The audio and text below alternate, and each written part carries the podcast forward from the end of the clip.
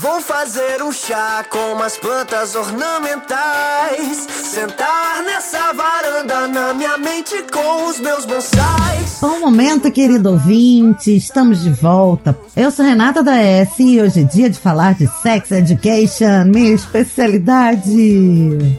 Olá pessoal, eu sou Guilherme Andrade e nada como relembrar o período da adolescência. Puxe sua cadeira, abra sua cerveja, porque a sua TV está na calçada.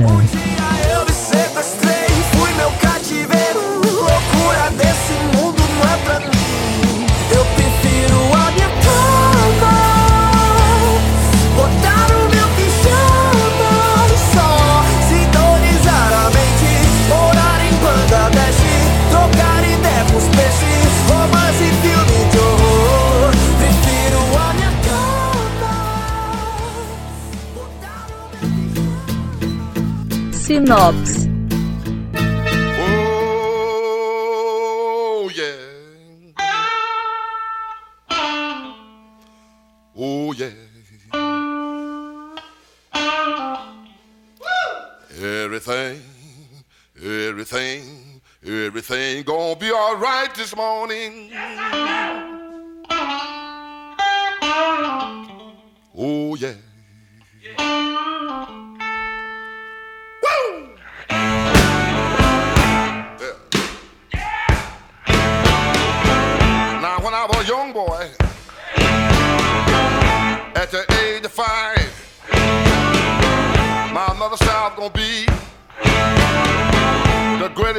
Now.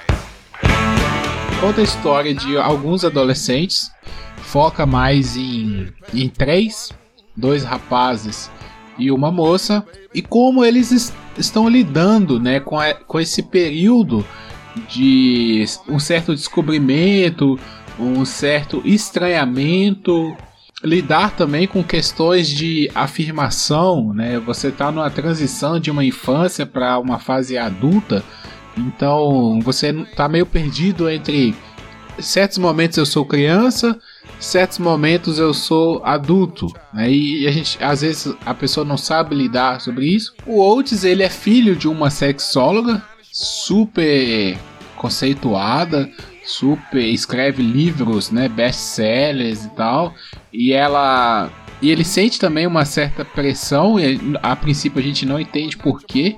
Né? Então ele tem um problema com o próprio corpo, ele, ele não consegue relacionar com o próprio corpo. Então, e aí se, se vai nisso, ele tem um melhor amigo é, que, que tá ali com ele, parceiro, e eles estão num período novo na escola. E, e ele acaba se apaixonando por uma garota que é uma meio que uma bad girl, né? Ela é aquela... encrenqueira. Isso, encrenqueira. Obrigado. Eu falo tanto mal das pessoas que trocam palavras em português pelo inglês e acabei fazendo isso. Mas ficou bonitinho, foi bonitinho. É, ela é essa personagem, né? Que eu achei até interessante. Vou comentar sobre isso que tá ali sobrevivendo nessa escola de riquinhos, de, de né, os, os ingleses, com o Matheus que tinha que estar tá aqui para falar que ele é especialista de falar nesse tipo de coisa. Mas aqueles ingleses engomadinhos, perfeitinhos, né? E ela tá ali meio outsider, ali, meio fora do, do ninho. Então é, é a série basicamente é isso: adolescentes lidando com a vida. Não, e eu acho super legal. Primeiro, porque o humor britânico é uma delícia. Eu gosto muito da forma como eles lidam com o humor. Não tem nenhum. Não tem aquela forçação de barra para risada, né? Eles levam a sério o que tem que ser sério e brincam com o que tem que brincar. Então, assim, essas impressões iniciais da série são as melhores, porque é, você tem personagens muito. Cada um com a sua característica, sem ninguém ser muito caricato. E uma outra coisa que chama atenção logo de, de início na série é a amizade do Otis com o Eric, que é. O Eric é homossexual, ele é gay e ele é crossdresser. Isso não configura um spoiler, não? Não, não, porque tá no primeiro episódio. Primeiro episódio não é spoiler. Tudo que aparece no primeiro episódio é considerado não spoiler, né? E em nenhum momento isso é uma questão. O fato do Eric ser homossexual, o Otis ser heterossexual e eles serem amigos, é levado com muita naturalidade e não é nem mencionado. Isso é delicioso, porque com toda honestidade, como sexóloga e terapeuta sexual, eu acho que esse é o mundo ideal, né? Você não ter que definir as pessoas pela orientação sexual e nem segregar, separar quem tem que ser amigo de quem. Isso é, para mim, lindo. É, é, assim, eu, na hora que você falou isso, eu, eu tô aqui com a mão pra cima, assim, né? É o futuro que a gente quer, né? Cada um ser o que quiser, né? Ninguém ser definido por, por, pelo estilo de vida, pela forma que se relaciona, pela roupa que veste. Esse é o futuro que a gente quer. Exatamente. Cada um cuidando da sua vida. E eu achei interessante essa coisa da. Acho que a gente pode falar isso mais pra frente, mas é como que as pessoas, os próprios alunos lidam com isso. Em nenhum momento, não sei se é porque é uma série inglesa, sei lá, mas em nenhum momento é colocado Tipo assim, o Eric como menor por ser homossexual. Nenhum momento, nenhum. Depois a gente fala sobre a relação dele com o pai, que eu achei assim demais essa parte da série. Arrepiante. A minha palavra para isso aí que você acabou de falar é arrepiante. Na escola é tratado de forma super natural. Então, realmente, a, a, impressão, a minha parte da impressão inicial é que a série é super bem trabalhada. Eu não consigo, você comentou aí que é o humor britânico. Eu não consigo considerar essa série como uma série de humor, apesar dela levar né, as coisas mais pro lado leve. Ela é classificada como comédia, tá? É, mas é porque assim, muitas dessas situações, né, de adolescentes lidando com sexo, geralmente é, são levadas para o humor. Porque a gente lembra, às vezes, da nossa época, da, dos nossos relacionamentos frustrados, da, daquela vez que a gente tomou uma cerveja a mais para querer chegar na menina, ou o contrário, né, para se desinibir e tal. Isso acaba sendo levado para o humor. Mas eu não acho que a série ela tem a intenção de ser engraçada. Eu não, eu não consegui enxergar isso em nenhum momento. Eu acho que a série, ela é a vida. A vida, você tem dias felizes, você tem momentos engraçados, você tem dias tristes, você tem dias de reflexão, tem dia que nada dá certo, tem dia que é uma merda, tem dia que você briga com seu pai, com sua mãe, tem dia que você briga com seu melhor amigo, tem dia que você faz as pazes, né? Então eu acho que a série é isso, ela é o cotidiano sabe? É como a vida é. A vida como ela é, né? Como diria Nelson Rodrigues. É verdade. Sei lá, eu, eu, eu fiquei muito apaixonada com essa série. Momento Tênis Verde. É, a única coisa que é bem fora, assim, da coisa das duas únicas trivias, né? Que são fora dessa coisa de filosofar e de aprofundar, são duas curiosidades sobre a série que são, para mim, bem interessantes, que são as seguintes. A primeira, de cara, você se pega pensando, mano, em que época essa série passa? é hoje? É nos anos 80? Porque tem uma estética muito, muito, muito inspirada nos anos 80. Por outro lado, você vê eles nos celulares trocando mensagem o tempo todo. E aí você pensa, não, peraí, é, é começo dos anos 2000. Porque eles estão trocando mensagem, tipo, quase SMS. Aí depois você vê que tem vídeo e tem internet e tem tudo que tem hoje. Então você fica assim, muito louco, pensando da onde, de que planeta tempo a série veio, né? É, é bem legal. Isso foi justificado pela produção da série, que realmente eles buscaram muita inspiração nos filmes de high school antigos, dos anos 80.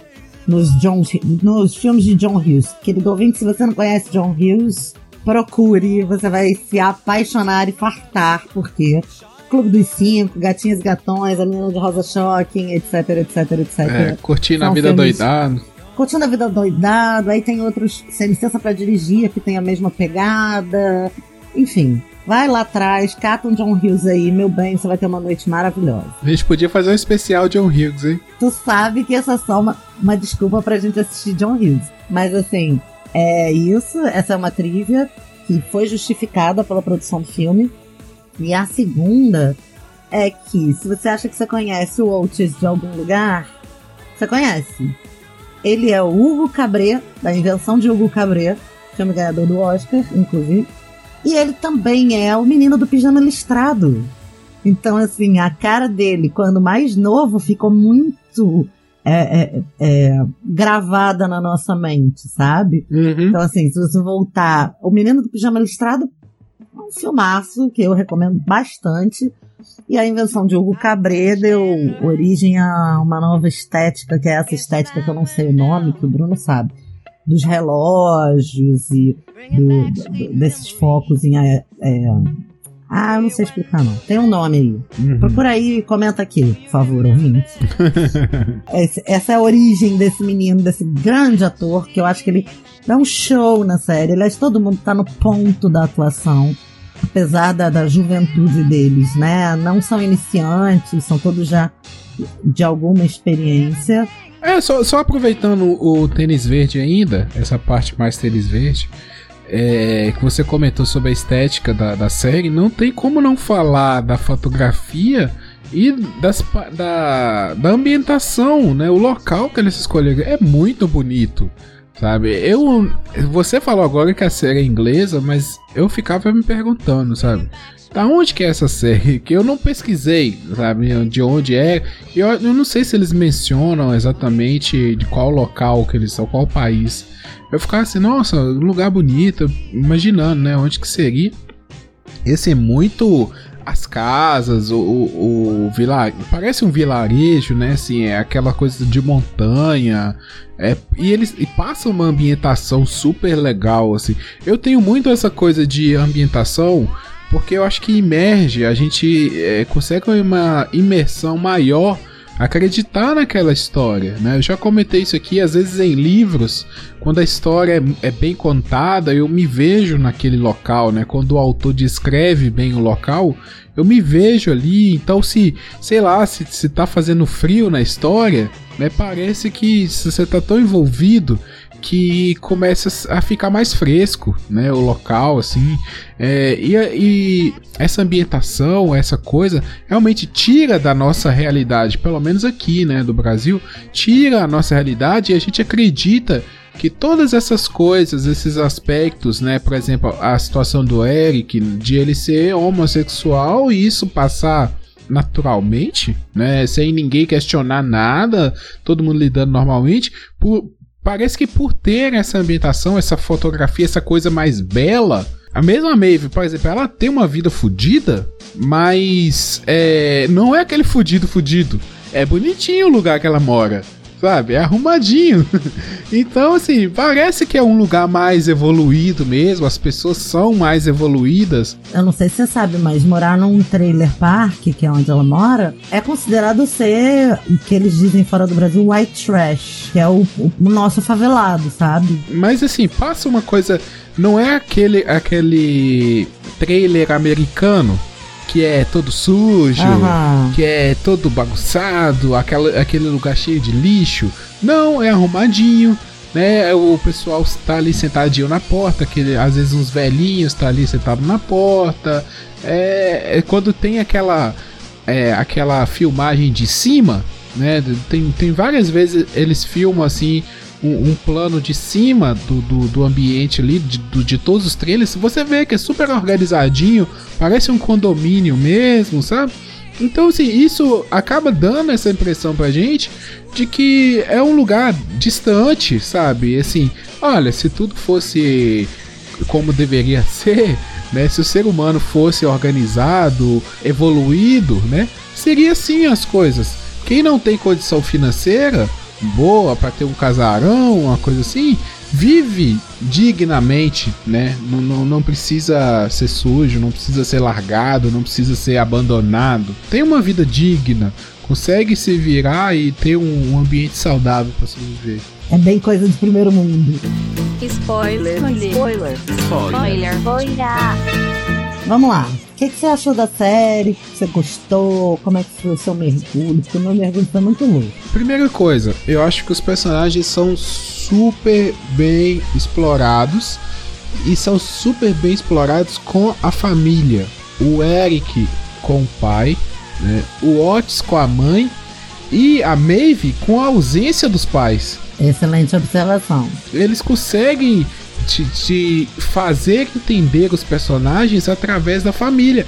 que mesmo aparecendo pouco, né? A família aparece pouco, não tanto quanto os três, mas você consegue entender, olha, esse foi por esse caminho, por isso, né? Esse foi por esse caminho, por isso e o outro, entendeu? Tanto que o, por exemplo, o Eric, ele tem aquela coisa assim, né? Por estar tá se descobrindo, ele ainda não sabe se ele é ele é um é gay, mas se veste como homem, ou se ele quer se vestir como mulher, ou sabe, ele ainda tá nessa coisa assim, se descobrindo. E aí isso vai sendo trabalhado. O pai dele, cara, nossa, eu achei demais, assim, aquela coisa assim. Olha, filho, eu entendo, sabe? Eu, eu, eu, eu entendo. Mas vai ser difícil, sabe? Poxa, se tivesse um outro jeito, sabe? Porque vai ser difícil, porque ele já é negro. Imigrante. É imigrante e ainda homossexual. Cristão. Peraí. Ele é imigrante cristão de família tradicional, só de meninas. E ainda tem essa questão com não só a homossexualidade, mas a aparência dele, que é de acordo com a personalidade dele. Né? É, e aí o pai fica tentando proteger não ele, mas a própria família também, né? Fala assim, olha, é, em alguns momentos, né? Tem um momento que ele chega é, machucado em casa e fala assim, olha, não, não deixe sua mãe saber, sabe? É, conta outra história. É, então, assim, tem essa coisa dele querer, assim, porque se sua mãe souber, ela vai te esculachar, entendeu? Ela não vai aceitar. E, e, aí fica essa coisa dele. Eu achei isso demais. O, o caso do Otis com a mãe, eu também achei demais, porque aquela, aquela pressão, né? Ele tem uma mãe que lida com a, a questão sexual, então se espera que ele seja super bem resolvido sexualmente, que ele já saiba de tudo, e a gente sabe que muitas vezes casa de Ferreira espeta de pau. Até porque a pressão é grande, porque ela promove o diálogo aberto em casa em prol da saúde dele. Quer dizer, ela tá fazendo o que ela acha certo, né? Para que ele seja bem resolvido com isso. Por outro lado, isso não facilita a vida dele, porque ele tem questões que ele não consegue acessar. É bem interessante. É, e a princípio a gente não entende, mas depois fica, fica explicado e muito bem explicado. Né? Eu achei demais a cena que explica o porquê que ele tem esse trauma com, com o sexo. Né? E deve ser, deve ser difícil mesmo. Então, assim, e fora a, a Maeve, né, questão da ausência dos pais, mas esse já é um personagem, já é um estilo de personagem que já é mais trabalhado em outros locais, né? O, o filho que é abandonado e que acaba se, se tornando uma pessoa ali que tem que se virar na vida, dar seu jeito e acaba às vezes indo para os lados errados e tal. Não que ela vá para o lado errado, mas acaba tendo que se virar na vida. E um outro ponto que são os personagens coadjuvantes. Nossa, são ótimos todos, né? É a menina, que é, a, que é meio feinha, né? Que ninguém quer a ela. Lily. E ela é doida. A ela é quer transar de qualquer de jeito, qualquer né? De qualquer jeito, é né? a Lily. ela é demais. A, a menina, a filha do, do encanador, do pedreiro, eu achei ela demais. Aparece pouco, mas é bem bem trabalhada como uma menina bem ah, resolvida. Sim, a Ola. Isso. O próprio pai dela, que também aparece muito pouco, mas é bem trabalhado. Assim, você entende o cara, sabe?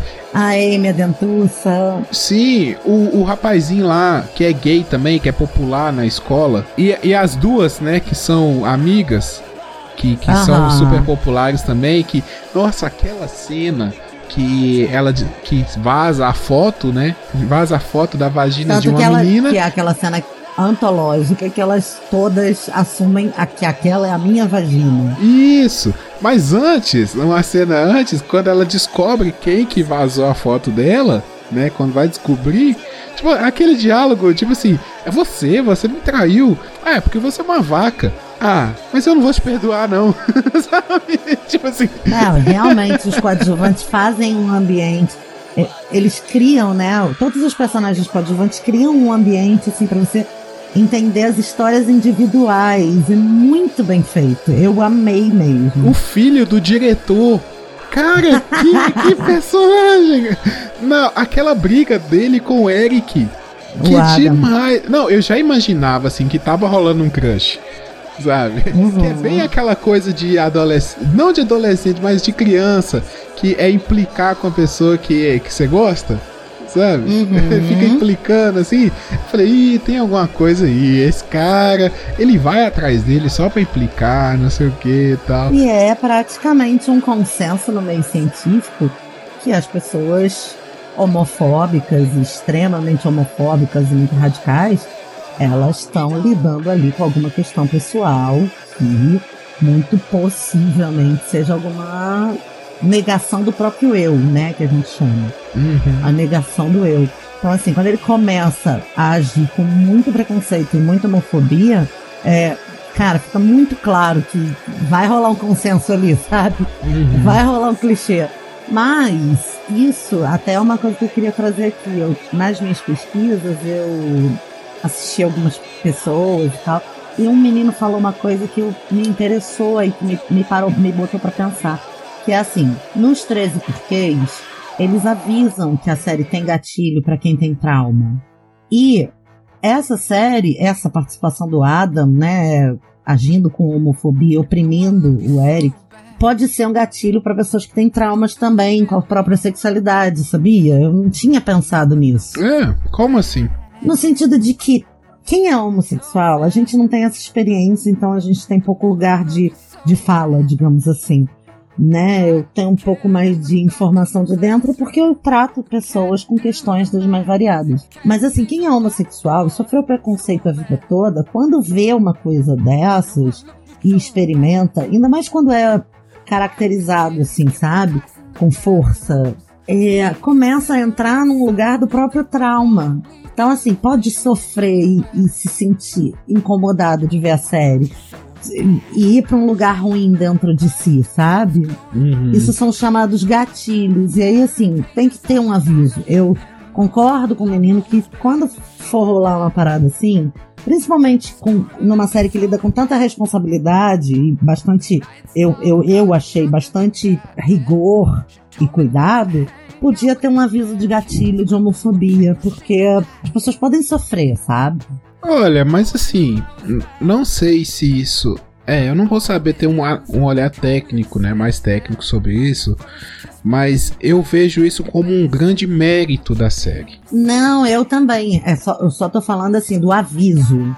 É importante mostrar, é importante discutir. Como a gente está falando aqui, é uma série focada nos relacionamentos. É uma série focada. Ela conta os personagens através dos relacionamentos como você disse muito bem, fala das famílias e as famílias ajudam a contar quem são aqueles personagens. Os coadjuvantes ajudam a contar quem são aqueles personagens. Então, como é uma série focada nos relacionamentos, é uma série de muita responsabilidade, né?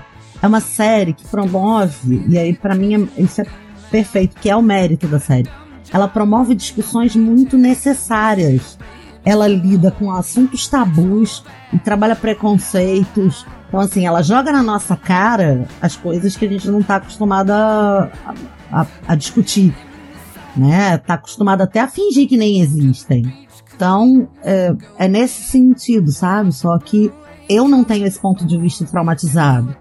Mas uma outra pessoa que tenha pode se pode até abandonar uma série tão maravilhosa só porque não tem um aviso ali de que vai rolar, entendeu? Uma homofobia e tal. É, mas assim, o que eu, o que eu digo de mérito também é porque a série ela sempre mostra dois pontos. Ela mostra um, um ponto saudável e um ponto não saudável. Por exemplo, a relação do, do Adam Vamos pôr, o Adam e o Eric são dois homossexuais e a relação deles com os pais com o pai, né? Não com os pais, mas Aham. com o pai de cada um. Com a figura masculina da família. Isso, é o oposto. Enquanto o Eric tem uma relação saudável com o pai, com um pai que tenta pelo menos entender, né? O aceita como ele é. O Adam não. O Adam tem aquele pai opressor. É o diretor da escola que quer que o filho dele seja o melhor, né? Tá sempre um exemplo, é né? querendo mais. Até a cena que ele ganha o prêmio lá por causa que ele compra, né, da, da Maeve uma redação e acaba ganhando o prêmio de melhor redação. Ao pai, né? Ah, era isso que eu queria de você. É isso, seu, sabe? Ele sente aquela coisa, aquela expectativa saciada. Então a série ela consegue também mostrar esse, esses dois lados, sabe? É, tanto também em outros locais, né? A... Eu diria mais categoricamente até que é enquanto o cara que é o homossexual e que sofre o preconceito tem um pai maravilhoso, o cara que não é assumido e que pratica o bullying tem um pai de merda. A relação do. a coisa do Eric ser super inibido, né? E a, a menina, a outra lá que eu esqueci de novo o nome dela, Lily. Lily. A Lily ser super desinibida, sabe? Mostra também isso. Sabe? Enquanto ele tem dificuldade para falar, né, que é virgem, que às vezes nem beijou uma garota ainda, ela não, tipo, e aí, você quer transar? Que horas? né? Na sua casa ou na Muito minha? legal. Eu levo o preservativo uhum. e você põe a música, sei lá, sabe? Então assim, Ah. assim, mostra essa essa coisa, né? Olha, é, um pode ser assim, o outro pode ser assim. Os dois estão na mesma situação. Os dois são virgens, ninguém quer transar com eles. Aparentemente eles são pessoas assim, não são populares, mas né, um lida bem, ela se acha top. Ela tá na quando- certeza dela, né? Ela tá lá agarrada na certeza dela. Eu quero transar, ponto parágrafo. É, e é isso aí, ela não tem problema com o corpo dela. Né? Essa questão, assim, ela não tá assim, ah, ninguém quer transar comigo porque eu, eu sou feia. Não, tipo assim, ah, não tem ninguém que tem coragem de transar comigo, entendeu? Eu só tenho que achar o cara que quer. e aí depois fica ótimo, porque nessa mesma personagem, quando ela vai transar e consegue alguém pra transar, ela desenvolve um vaginismo, que é uma tensão vaginal que faz, faz com que a penetração se torne ou impossível ou extremamente dolorosa. E, aí- e é comprovadamente 100% emocional o vaginismo. Ele é considerado emo- uma- um transtorno emocional da sexualidade. E aí, cara, é muito legal, porque, peraí, não é tão simples quanto parece, né? É assim, que a série ela também tem esse mérito de não querer explicar as coisas. Né? E até por isso eu acho legal a gente conversar, né? Você também ir falando sobre cada aspecto, porque ela serve para isso. Ela é uma, um gatilho, né? Uma curiosidade. Você vê que existem certos comportamentos. E aí, a partir disso, vamos discutir esses comportamentos. Né? O que é saudável, o que não é. Então ela traz, é uma série que traz essa discussão. Isso é um grande mérito. Sim, sim, e ela se propõe a discutir as coisas que eu acho que são necessárias de discutir nesse nosso tempo, que são aborto, é no terceiro episódio. Gente, a gente já tá na parte de spoilers. No terceiro episódio tem aquela discussão sobre aborto que é super necessária, cara, justificável e tamo ali. Tem gente que é contra o aborto, tem gente que é a favor do aborto. Na Inglaterra, o aborto é legal. Você tem o direito à escolha e a interromper a sua, a sua gravidez. Não, não podemos discutir do ponto de vista religioso algo que é da lei. E é tratado dessa forma na série. É tratado dessa forma, com naturalidade e com precisão cirúrgica, eu diria. Fala-se de orientação sexual, também com a mesma naturalidade. O outro menino é gay, ninguém fica chamando ele de viado. Muito pelo contrário, ele tem preconceito com o próprio Eric, dizendo que eu não tenho que ser seu amigo só porque a gente é viado. Sabe? Muito interessante, muito legal. Eu achei esse jeito muito maneiro. As questões de identidade de gênero que o, o próprio Eric passa e ficam ali no, no meio da história. Feminismo, a sororidade, né? A, a, a irmandade entre as mulheres e os julgamentos de uma mulher com outra. Trata de masturbação com naturalidade, fala-se como tem que ser falado. Eu penso que tem que ser falado dessa forma. Falar de masturbação tem que, ter, tem que ser uma coisa normal, porque se não for, você tá é, privando o sujeito de pensar. E os, fala de redes sociais, fala de nudes, fala de amor, fala de apaixonamento, fala de sexo, fala de bom sexo, mau sexo, fala, fala de problemas no desempenho sexual do homem, naquela questão do lado que não consegue chegar no orgasmo. É, enfim, é, pega do jeito que eu acabei de falar aqui e fala. Ponto. Sabe? Não fica rindo porque. Ai, porque tá constrangido. Não, as coisas são ditas e trabalhadas do jeito que, você, que, tem que ser trabalhadas. Eu acho que assim, quanto menos a gente fala, fala de um assunto, maior ele fica aparecendo na nossa cabeça. Fala até do cyberbullying, né? Fala até de cyberbullying, que é a história de vazar a nude da menina e de ficarem falando do tamanho do pinto do cara e tal, etc. Ah, e do, do vídeo da mãe do, do, do Otis explicando, né? Dando aula.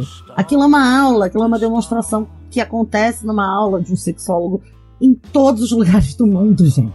Sabe? Porque que é engraçado. É, mas isso aí eu acho que serve mais para demonstrar a dificuldade, né, que o Eric encontra com a mãe dele Oates. sendo assim, né? É, desculpa, o Oates, é. A dificuldade que o Oates encontra de, de ter uma mãe assim, né? Então, meio que é uma. Ele se sente forçado a ser super é, descontraído com esse assunto, super liberal em certo ponto, é, e, e não necessariamente, sabe? Ele pode ter dificuldades de relacionar com, com outras pessoas ou, ou aceitar o próprio corpo, né? Isso é normal, cada pessoa tem uma personalidade, não é porque é, o- a mãe é uma, tem uma profissão que os filhos vão ter que, é, sabe, se adaptar a isso e serem da mesma forma, ter os mesmos comportamentos. É a mesma coisa de você querer que o filho de uma professora seja o melhor aluno da sala. Mas é- e aí que entra a discussão, que é o seguinte: o contrário também é verdadeiro. Se você é filho de uma mãe super reprimida, você não tem que ser uma pessoa super reprimida ou super retraído. Você pode ser simpático, extrovertido, ou até bem resolvido com determinados assuntos, entendeu? Isso, aí eu, eu nem vou entrar muito nesse mérito, porque esse pra mim é o único ponto fraco da série. Mas é, é a mesma coisa. Eu, eu tive uma amiga na minha adolescência que a mãe dela era, tipo, a pessoa mais liberada, conversava e não tinha tabu e nem nada. E ela tinha um horror da mãe. Horror. A minha mãe, ela quer aparecer. Na verdade, era só, pra mim, uma mulher à frente do tempo dela, sabe? As pessoas esperam que você tenha um- uma continuidade do trabalho que foi feito. Quando na verdade não é culpa da mãe ela lidar com os assuntos com facilidade, sabe? Ela só lida. é, e aí ela vai conversar como ela sabe. E o menino não sabe, porque ele tem lá as questões dele. E aí, enfim. Eu acho que essa série ela lida muito com expectativa. sabe? Cada personagem, se a gente for pegar é, né, os dramas de cada personagem, todos eles passam por expectativa. Se você pega o Eric, é essa questão, essa expectativa dele ser um adolescente bem resolvido sexualmente, com os É seus relacionamentos. Menino. Eu sempre com- não sei porque ele tem cara de Eric. Ele tem cara de Eric. Mas o Oates, ele ser um, um adolescente bem resolvido. É, a Maeve tem a expectativa de ser mal sucedida. E má também, né? Ela, ela, ela se bota uma expectativa de que ela vai ser má, de que ela vai ser brigona, de que ela vai encher o saco dos outros, e quando, na verdade, quando tem aquela cena da vagina, ela é a primeira a se levantar, né? É, e ela, e ela acaba correspondendo a essa expectativa, sabe? Ela força a barra para corresponder a essa expectativa, porque ela é uma boa aluna, ela é super inteligente, ela é uma pessoa compreensível, né? Ela sabe, assim, ela dá força quando alguém precisa. É, é lógico, ela tem os problemas dela, mas ela tem a sua, as suas, os seus pontos positivos.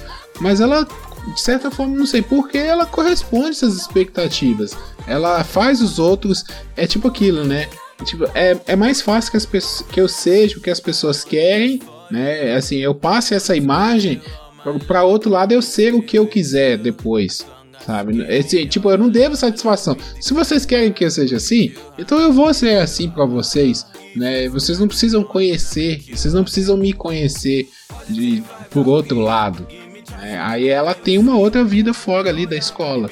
que ninguém sabe, né? Os perrengues que ela passa, toda a questão da família dela. Ele só conhece a Maeve, malvadona da escola, que todo mundo paga pau. É, o, o outro lá, o Adam, que a gente falou, questão da expectativa do pai. O rapaz, aquele que é adotado pelo casal de lésbicas, eu não lembro o nome dele. Ele é a, a personificação da expectativa, né? Ele é o atleta da escola. As mães colocam, assim, ele tem uma mãe, né? Uma das mães ela acorda cedo para correr com ele, para investir nele. ela até fala: Eu tô investindo em você. É muito aquele caso do, dos pais, às vezes, né? Pais de atletas que desde pequenininho investe ali no menino, leva para fazer teste, leva para não sei o que. Às vezes tiram dinheiro dentro de casa para comprar uma chuteira, para comprar uma camisa, para pagar uma passagem de ônibus, esperando que no futuro aquilo corresponda a alguma coisa, a uma vida melhor. É, não, eu concordo com você, mas eu acho que assim, isso aí é a parte do da adolescência, né? O adolescente, ao mesmo tempo que ele tenta lutar contra a expectativa, ele corresponde à expectativa até para se livrar do, do, dos problemas, sabe?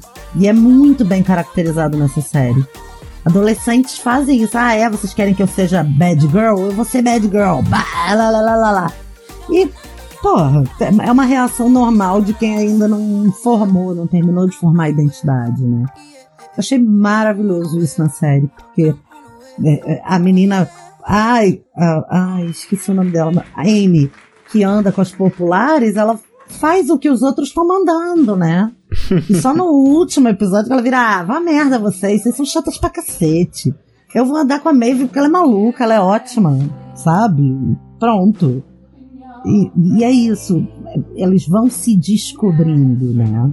Como você disse, você está na expectativa da segunda temporada, eu também, que acho que vai vir muita água por aí. Só que você percebeu que a série conseguiu da gente o que ela queria? A gente está falando dos personagens, a gente está falando dos sentimentos e não está falando da clínica. a clínica, obviamente, é fictícia, senhoras e senhores, pelo amor de Deus.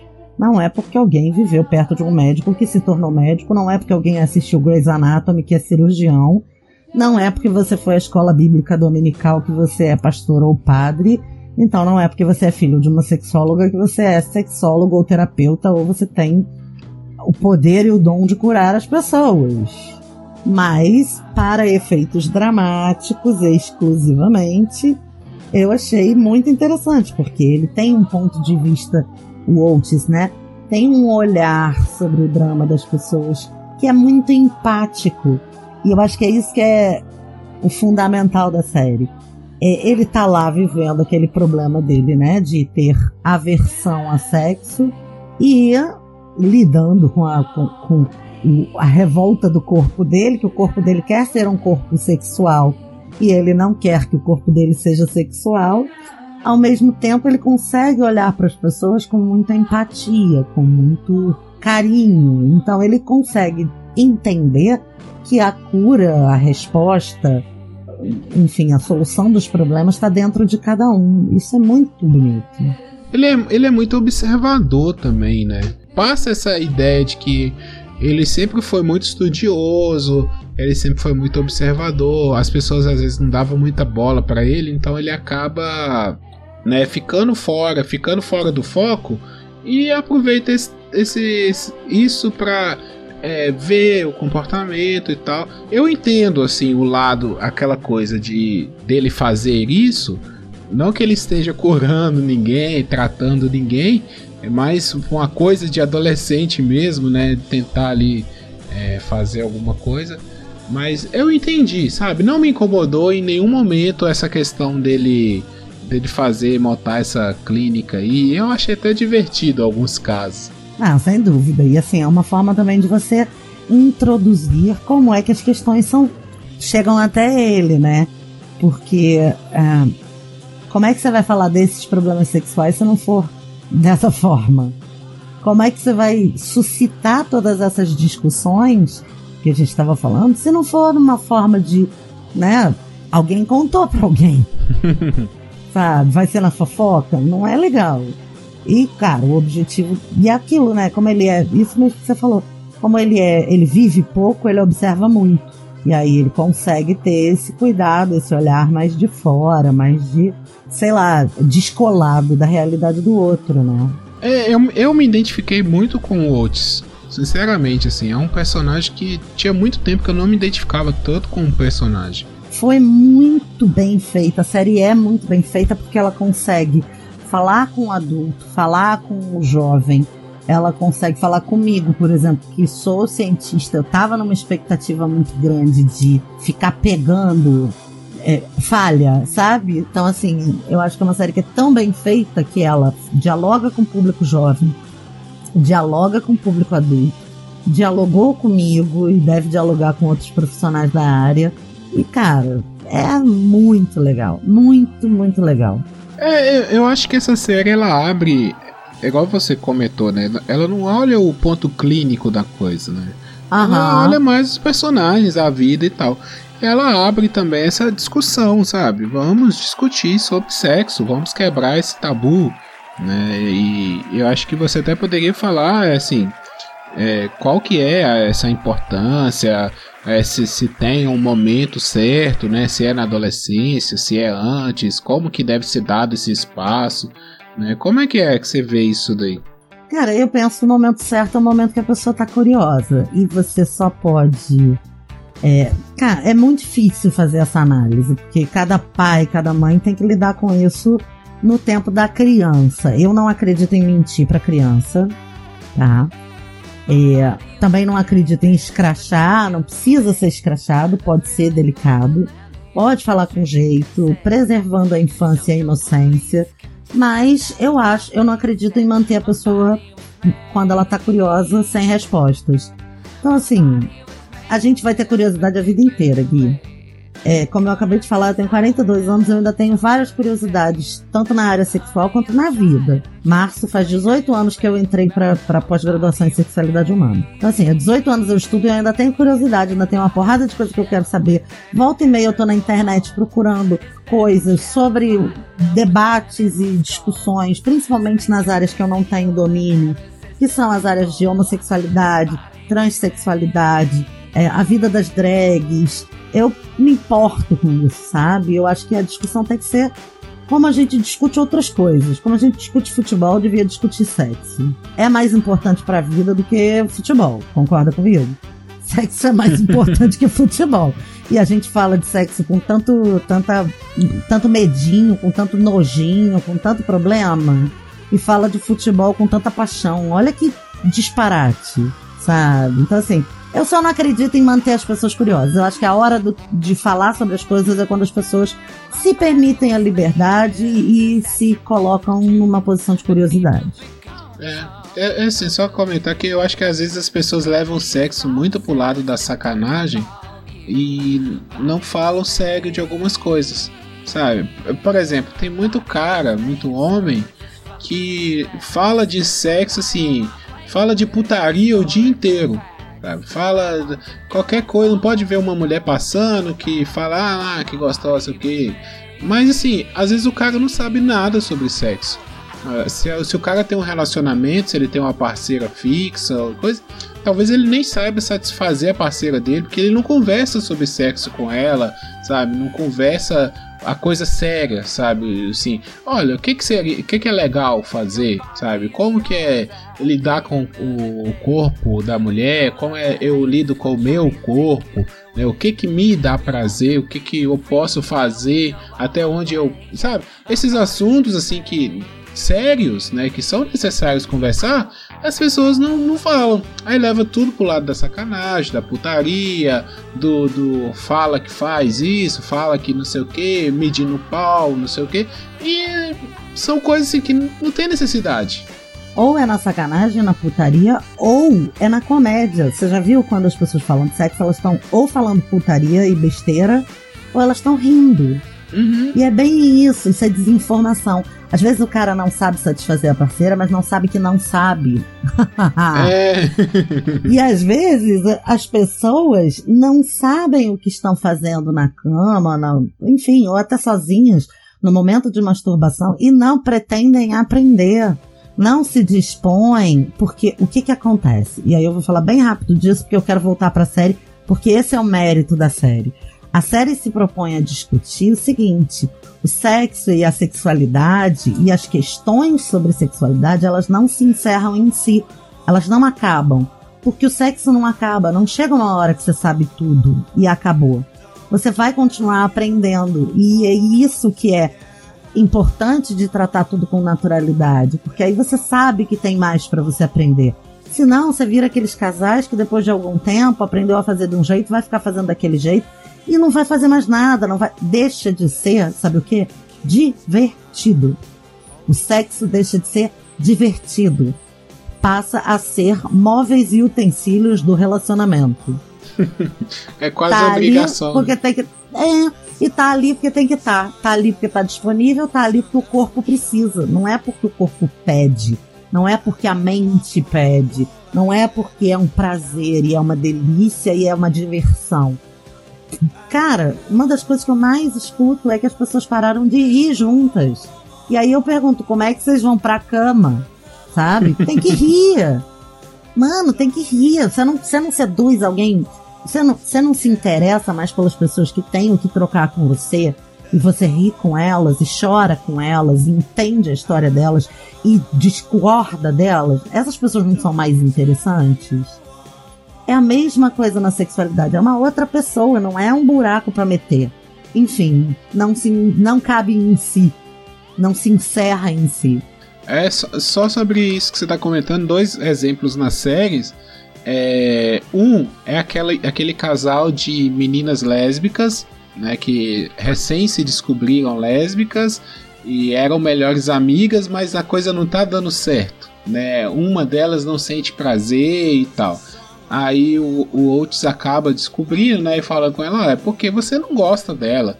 Ela fala assim, ah, mas a gente é super amiga e tal, a gente é sempre melhores amigas, desde de pequenas. E aí a gente né? Eu me, eu me assumi lésbica, ela também, e a gente acabou naturalmente ficando junto.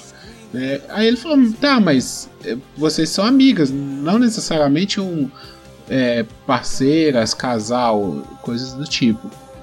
Exatamente, vocês se amarem como amigas não significa que vocês têm tesão e desejo e se apaixonam uma pela outra.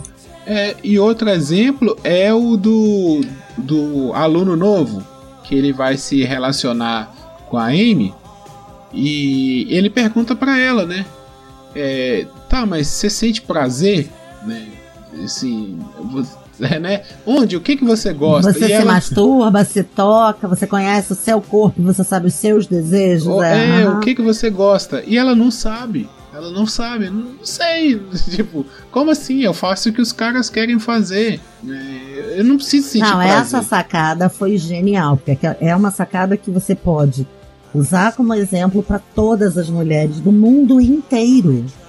É muito importante o quanto essa série levanta essas discussões tabus com delicadeza. E aí ela vai para casa e vai, passa a noite inteira se masturbando, chega de manhã e fala assim: olha só, eu gozei a noite inteira, agora eu já sei o que eu quero.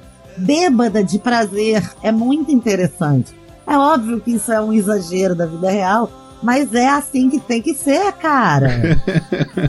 Essa cena resume uma frase do, do Baco numa música dele que ele fala que dedos molhados não apontam e não julgam.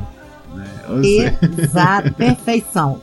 Essa sua interve intervenção foi a perfeição. É exatamente isso. Procurando pelo em ovo.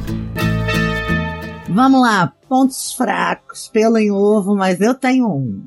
Olha, eu não tenho, tá? Vamos lá, eu não tenho, então você pode. Sinceramente, essa série para mim é 10. Não tem nada assim que eu gostaria de falar que ah, sei lá, talvez algum personagem, por exemplo, o irmão da da Maeve, né? Ah, um personagem chato. Aquele namoradinho dela também, o Jackson, né, que é o atleta. Meio chato também, mas são personagens chatos necessários para você desenvolver os outros. Então, não tem ponto fraco. Sinceramente, estou ansioso pela segunda temporada. É, apesar de, né, ele gostar de coisas fechadinhas, é uma história bem fechadinha, mas eu quero mais, sabe? Eu saí, tinha tempo, igual eu tô falando, tinha tempo que eu não me identificava com o um personagem, tinha tempo que eu não terminava uma coisa e falava assim, poxa, eu queria mais, sabe? Então é uma série que eu não tenho o que falar mal. Não, eu só tenho um, um, um pelinho novo, que é. Eu acho um saco esse clichê de que filho de terapeuta tem que ser doido. eu acho um saco. Eu conheço um monte de filho de terapeuta. Eu conheço uma porrada de terapeuta que é mãe. Eu conheço um monte de filho de terapeuta que é doido, um monte de filho de terapeuta que é ótimo. Então, assim, numa boa, é um clichêzão meio chato. Mas é um único defeito para mim da série, é ficar enfatizando que ela é doida, porque, cara, toda profissão você não, não é são porque você é médico, você não é perfeito porque você é professor, não sabe tudo, você não é, não é tecnólogo e tem todas as tecnologias à ponta dos dedos. Então, é, é meio chato. É porque esse clichê me enche o saco no nível pessoal, sacou? Mas é, é um único cabelinho novo mesmo, porque não, não tem defeito a sério, eu acho ela delicadíssima acho ela direta, acho interessante. Personagens favoritos. Personagem favorito você já disse. é, eu fico com o Otis mesmo. Sim, eu, eu gostei muito desse personagem. Mas eu queria falar também do Eric, sabe? Uhum. O, o Eric, pra mim, assim, é aquela coisa, não me identifico, mas é aquele personagem forte, necessário, sabe? Ele representa muita gente, sabe? Sim. Assim, ele é um, um, um personagem realmente necessário. É, nesse todo esse momento mundial, né? Que a gente está vivendo aí de intolerâncias, o personagem como Eric negro, é, descendente de africanos, imigrantes, né? Então, de certa forma, pega essa galera toda ali que é refugiada, né, que vai tentar uma vida em um outro lugar melhor financeiramente, economicamente, é homossexual. Então, sim, é um personagem gigante, sabe? E não é um personagem chato, é um personagem cheio de problemas, é um personagem cheio de resoluções. É, ao mesmo tempo que ele tem problemas, ele é super resolvido. Ele chega na escola, ele, ele sabe o lugar dele, sabe? Ele sabe o que ele precisa fazer em alguns momentos. Em outros ele tá meio perdido. Mas isso é natural, sabe? É um personagem que eu gostei muito. Eu... Ele é praticamente o verdadeiro protagonista da série, né? É, se a série focasse tanto no Otis e na Maeve, né? É, isso para mim também é um, um, Tá, é um pontinho chato. É, é forçar meio a barra é, Otis e Maeve. Talvez isso seja um pontinho meio chato. Não, não gostei tanto disso. Mas fora isso, eu acho que o Eric carrega a série nas costas em muitos momentos. Ele, ele leva a série em muitos momentos. Nossa, você falou tudo. Eu acho ele necessário, é isso aí. É, e ele é uma unanimidade. Todo mundo que eu vi que assistiu a série é apaixonado por ele. Ele é um ponto de identificação para todo mundo que tem algum problema, porque é, ele tem todos. E ao mesmo tempo ele não fica militando, ele não fica carregando bandeira, ele tá ali vivendo a vida dele e se resolvendo.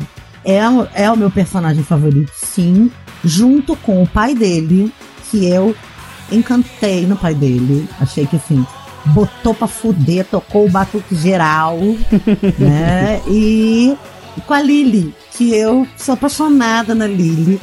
Apesar de eu me identificar muito com a Maeve, que é aquela coisa do ai, ah, eu vou fazer o que todo mundo tá pedindo só pra ninguém saber quem eu sou de verdade, que tá me enchendo o saco nessa história. Eu sou um pouco. Eu tenho um pouco preguiça das pessoas como ela.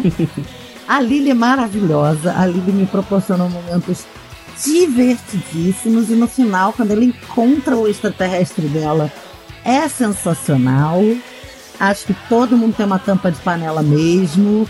E é abrir a cabeça e ser como ela e Maravilhoso, maravilhoso, maravilhoso. É, ela tem aquela cena do descer o morro de bicicleta. É muito legal. Sim. Quer dizer que a gente fez isso tudo pra porra nenhuma? Sim, acho que provavelmente. muito bom, muito bom. Momento ai que inveja de vocês. Invejinha, Ah, total. eu não só tenho inveja de quem não assistiu, como vou assistir de novo. E vou assistir de novo quantas vezes a minha vontade me, me der, porque acho que tem tanta nuance na série que assistir várias vezes não vai ser uma experiência que vai perder em nada, sabe? Verdade. Tem muita coisa pra observar. É maravilhosa a série. Ouvinte, a gente recomenda com força, viu? É uma série que ela, igual a gente falou, né? Ela tem vários personagens, ela foca em três, mas os, os coadjuvantes, eles têm os seus pontos.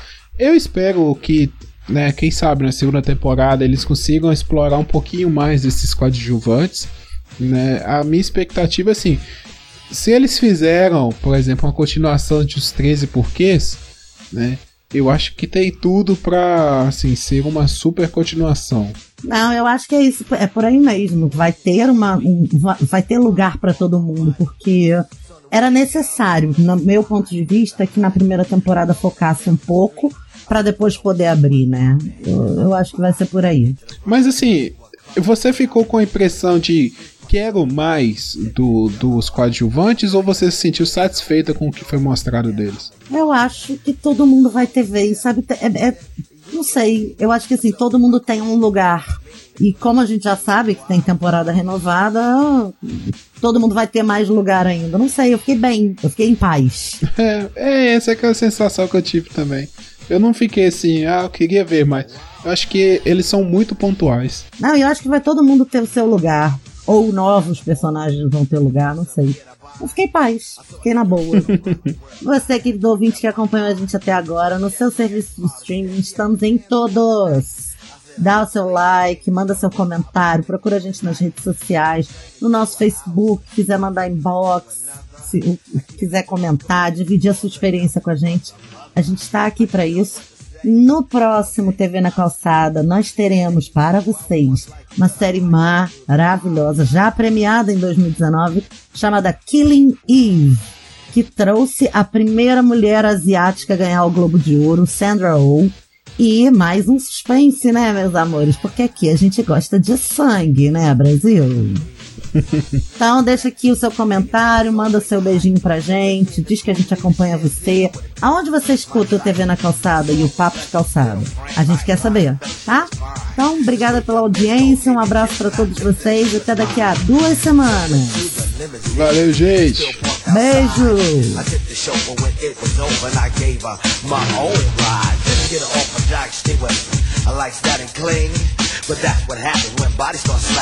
from doing the wild thing. Wild thing. She wanted to do the